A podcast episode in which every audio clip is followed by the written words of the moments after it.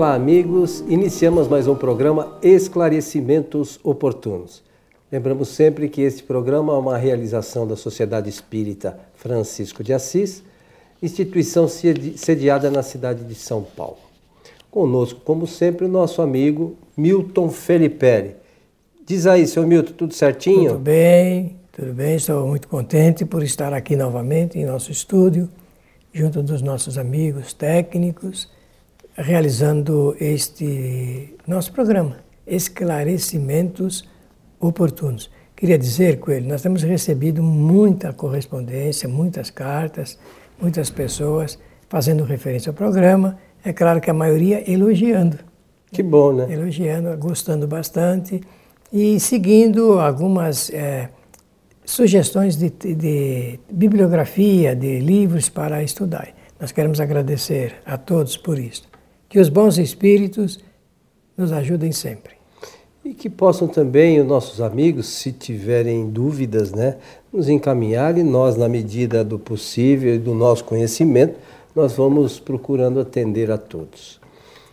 Mas vamos atender a um, um. desses nossos amigos é, que diz o seguinte: porque Deus permite que criancinhas inocentes morram em tenra idade, trazendo a dor e o sofrimento para os seus pais, é uma questão também a se pensar, né, Milton?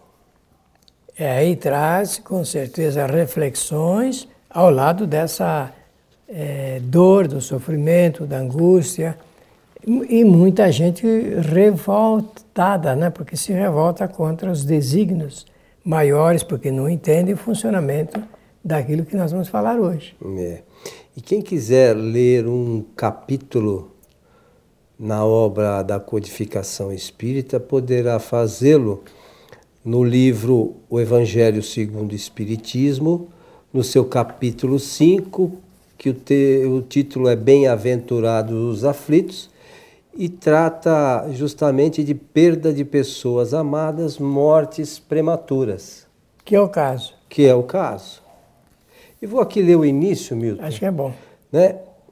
Quando a morte vem ceifar nas famílias, levando sem moderação as pessoas jovens ao invés das velhas, dizeis frequentemente: Deus não é justo, uma vez que sacrifica esse que é forte e, de, e, e pleno de futuro, para conservar aqueles que viveram longos anos plenos de, decepção, de decepções, uma vez que leva aqueles que são inúteis e deixa aqueles que não servem mais para nada, uma, uma vez que parte o coração de uma mãe, privando-a da inocente criatura que fazia toda a sua alegria.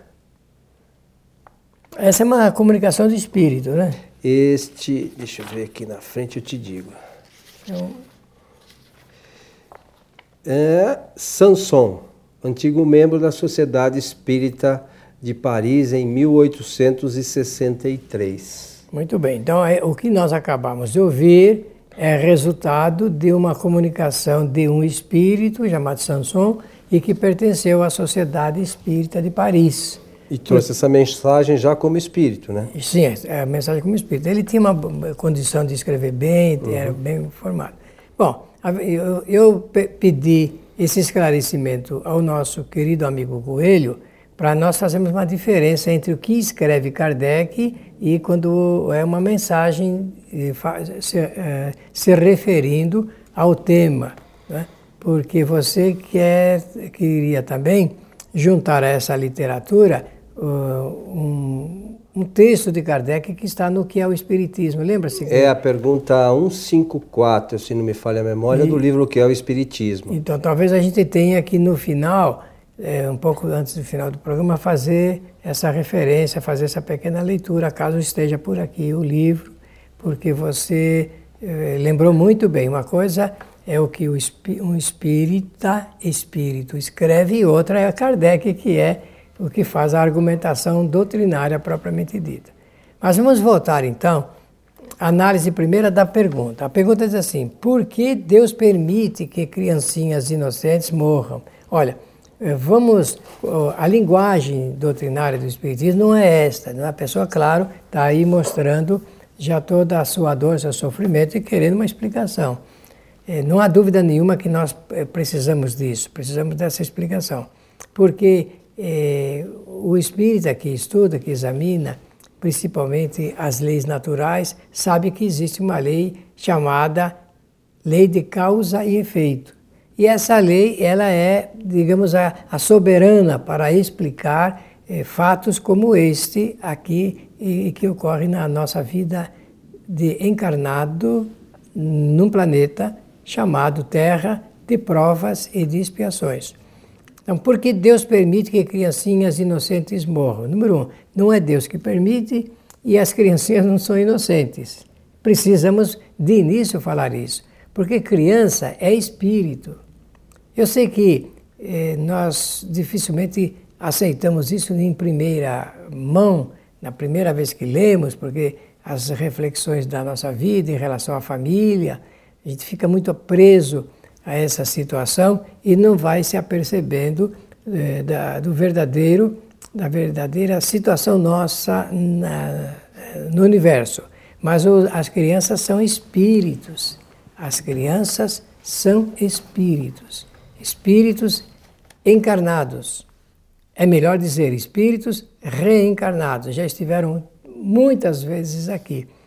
E com certeza nós fazemos ou fizemos parte eh, de todas essas situações anteriores. Tá bem?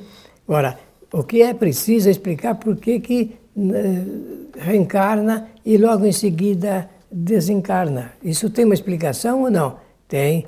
E seria, da nossa parte, uma atitude injusta imaginar que Deus eh, escolha este ou aquele para, ou aquele para desencarnar, deixando sofrimento para os seus pais. Não está no projeto de Deus nenhum sofrimento. Não está. Sofrimento não é, é, é uma, um plano de Deus o sofrimento é uma consequência, e nós chamamos de sofrimento, são as sensações que nós sentimos do ponto de vista moral de tudo quanto nós passamos anteriormente e estamos passando agora. É isso que a gente chama de sofrimento. Mas tem tempo para começar e tem tempo para terminar. Só a nossa ignorância é que demora um pouco mais. para entender, sobretudo, essas questões. Para né? compreender né? isso. Porém, os fatos estão sempre alinhados para uh, nos defender disso. Tudo que Deus eh, realizou, digamos assim, como obra, eu vou usar essa expressão porque é popular, eh, realizou como obra fundamental, tudo é bom. Absolutamente tudo. Aí a pessoa poderá perguntar, mas e o mal? Bom, o mal não é obra de Deus. O mal é exatamente o resultado ainda da nossa ignorância, do nosso desconhecimento. Das leis. Das, sobre as leis de Deus.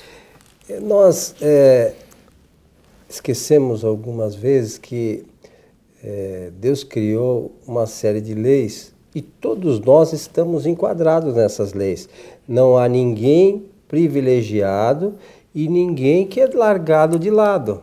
É verdade. Como você falou, é indispensável que a gente entenda que todos os problemas que nós passamos decorrem de causas que nós geramos.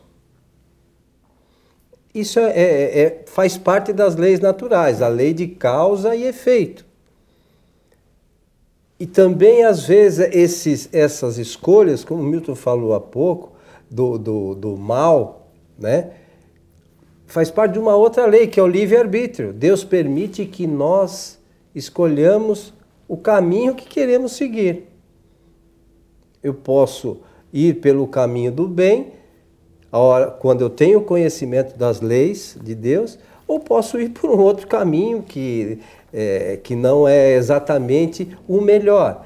E aí é que, tanto num caso quanto no outro, é, nós geramos consequências. Se nós escolhemos o caminho bom, as consequências são boas. Se nós escolhemos o caminho que não é tão bom, naturalmente as consequências também não serão tão boas. E essas consequências são as mais diversas, inclusive, de repente, uma morte prematura. Então, por exemplo, nós, não que ocorra, não é o caso geral, não é, não é a regra geral, mas eu vou dar só um exemplo. Imagine hoje um pai, como nós vimos recentemente, que matou a filha por asfixia, ou outro que jogou a filha do, do apartamento. Quem sabe numa encarnação futura ele possa ter um filho que morra ou venha a desencarnar cedo para ele sentir a dor da perda, porque ele teve um ato errado. Não estou dizendo que ó, se eu fiz isso vai acontecer aquilo. É só uma hipótese, hein? porque às vezes as pessoas tomam como regra geral e não é regra. Mas é mais pelo fato de, de a gente sentir aquela dor pela perda, que na outra, na vez anterior, a, a, a gente não teve é, como medir as consequências. Um ato impensado fez com que a gente gerasse uma causa que no futuro gerou um efeito. Então é, é importante que a gente raciocine sobre essas questões e lembrar que Deus é bondade infinita. Esse é o qualificativo maior que os homens deram como atributo. E, é... e como o Milton falou, Deus só faz para nós coisas boas, para que nós possamos evoluir. Claro. Não é isso? Tudo que acontece é realmente para o bem. Agora, eu quero também dizer que dois fatos são interessantes: o da reencarnação e o da desencarnação. É, os dois estão fora do controle do espírito, porque pertence a sabedoria maior de Deus, portanto, se reflete nas suas leis. Mas não existe reencarnação acidental, como não existe morte, desencarnação acidental também. Não, existe, não é assim que nós devemos eh, encaminhar esse assunto para compreender bem e responder à pergunta formulada aqui em nosso programa. É, é, se nós falarmos assim, olha, Deus permite que as criancinhas inocentes morram por causa disto ou aquilo, nós estaremos incorrendo numa falha de raciocínio filosófico. Né? Então, não é esse o propósito. Acontece que os fatos ocorrem ao arrepio, ao arrepio dessa lei maior, mas devido à nossa falta de compreensão de como funcionam as leis. Então, imaginemos o seguinte: uma, uma criança morre e eu sei que isso transtorna a vida do casal, desconforta muito a mãezinha, e principalmente quando é em tenra idade, conforme está dizendo aqui, em tenra idade quer dizer bem pequeno, né? Então, esse fato desarruma a vida de uma pessoa, desorienta a pessoa, fica translocada. E é nesse momento que existe a reflexão do espírito, do espírito, não daquele que partiu, mas daquele que ficou porque essa é, força maior em termos de, de, de, ideia, de plano interior, é que vai chamar atenção para o fato em si. Mas só no, o íntimo de cada um será capaz de responder. Não há como padronizar isto, porque a pergunta é feita num sentido geral, porém de um fato particular e, e nós queremos é, padronizar a resposta, e não existe resposta padronizada para dizer por que, que esse, o fato ocorre em, na vida das, do, dos espíritos encarnados.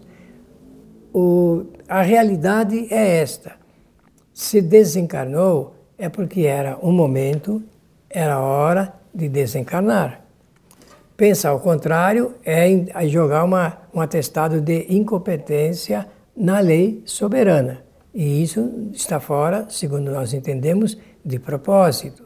Então, aquele era o momento de desencarnar, por esse ou aquele motivo. Existe a morte em si, a morte física, ela em si eh, apresenta muitas desculpas para explicar o fato. Agora, o principal não é porque a criança desencarnou, não é isto.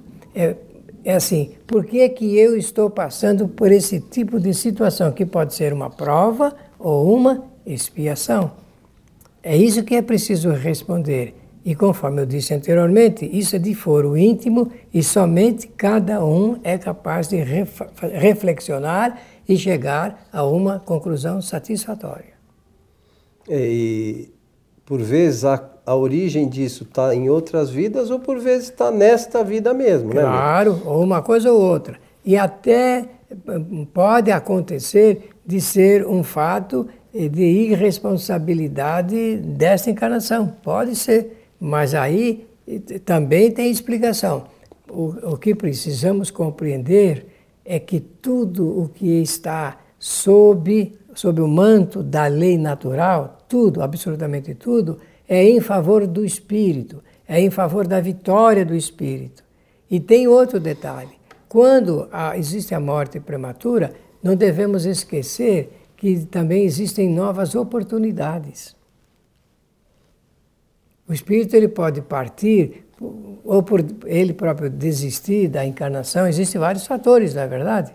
Não vou alinhar nenhum aqui, mas outras oportunidades serão abertas para o espírito reencarnar, ou por esse caminho, esse caminho biológico da família, ou por outro meio, o espírito poderá reencarnar e chegar nos braços daquele que sentiu a dor da perda nesse momento. É, eu sei que é muito difícil para alguém que tenha passado por uma situação dessa, sobretudo num primeiro momento, interpretar de forma serena, né? Mas com o tempo, buscando a doutrina espírita também neste caso, ela é extremamente importante e consoladora, né? Porque Muito. mostra é, que esses espíritos eles não, não estão na primeira encarnação. Essa é uma coisa que a gente precisa saber. E, sobretudo, o que você falou, aquilo deve, deve ter um motivo. E forte. E forte. Então, a gente tem que fazer reflexões. Agora, nós temos que lembrar também que esses espíritos como você falou há pouco, é, que desencarnam em tenra idade, ainda muito jovens, eles são espíritos milenares. Né? Não são espírito, não é a primeira encarnação dele e não existe espírito nenê. Né? O espírito, a partir do momento que ele entrou no reino nominal, ele passou a ser um espírito. Ele tem poucos conhecimentos. Ou né? muitos. Não, quando ele entrou no reino nominal, ah, sim, ele tem sim, poucos sim, conhecimentos. É verdade, é verdade. Mas ele vai ganhando conhecimento ao longo das suas encarnações. E as experiências. É, vai fazendo as experiências nas diversas encarnações e vai adquirindo conhecimento. Mas é assim, não existe quando retorna para o mundo espiritual, não é um bebê, como alguns imaginam que tem lá cidade de bebês. Não é verdade. Nós podemos ver isso é, como o Milton mencionou no, no, início, no livro que é o Espiritismo, que é um livro onde Kardec sugere, é, é um livro que Kardec sugere a leitura né, para aquelas pessoas que estão é, tendo os primeiros contatos com a doutrina. E na sua pergunta 154 diz o seguinte: qual é, na outra vida, o estado intelectual e moral da alma da criança morta em tenra idade? Como ele menciona aqui, né, no mesmo as faculdades estão na infância como durante a vida? O desenvolvimento incompleto dos órgãos da criança não permitia ao espírito se manifestar completamente. É uma criança, corpo físico. Liberto desse envoltório, suas faculdades são as, as que tinha antes de sua encarnação. Então o espírito volta à sua condição anterior de espírito imortal, é, Kardec, que já tem conhecimentos. Kardec usa a expressão até espírito adulto, né? Só é. O espírito não tendo passado senão alguns instantes na vida, sua fa suas faculdades não puderam se modificar. Por vezes, nesta encarnação, ele não adquiriu conhecimentos e pode não ter avançado, né, em termos de conhecimento. Aí tem uma nota que diz o seguinte: nas comunicações espírita, espíritas, o espírito de uma criança pode, pois, falar como de um adulto, porque pode ser um espírito muito avançado. Se toma algumas vezes a linguagem infantil, é para não tirar da mãe o encanto de um ser frágil e delicado e enfeita, enfeitado com as graças da inocência. Então, isso também está na Revista Espírita de 1858. Mãe, eu estou aqui, que é um artigo né, que Kardec colocou nesta edição da Revista Espírita. Então, é, é, é algo para que nós possamos refletir, né, Milton? É, e nós precisamos pensar bastante nesse assunto, até porque, pensando nele, nós poderemos confirmar o que o Espiritismo vem apresentando desde 1857. Os espíritos desencarnam, mas continuam vivos e continuam dizendo: Eu estou aqui e quero me relacionar com você.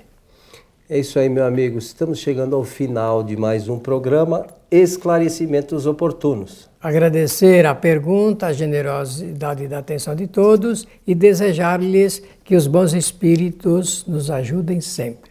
Gostaríamos também de convidar os nossos amigos para que assistam ao vivo as palestras da nossa Casa Espírita, que são transmitidas é, todas as sextas-feiras a partir das 19h30 pelo site tvfraternidade.com.br. É só acessar esse site, se cadastra lá gratuitamente e você assiste em sua casa com toda a tranquilidade, com todo o conforto, as palestras realizadas em nossa casa espírita. A você que esteve conosco, nosso abraço e até o nosso próximo encontro.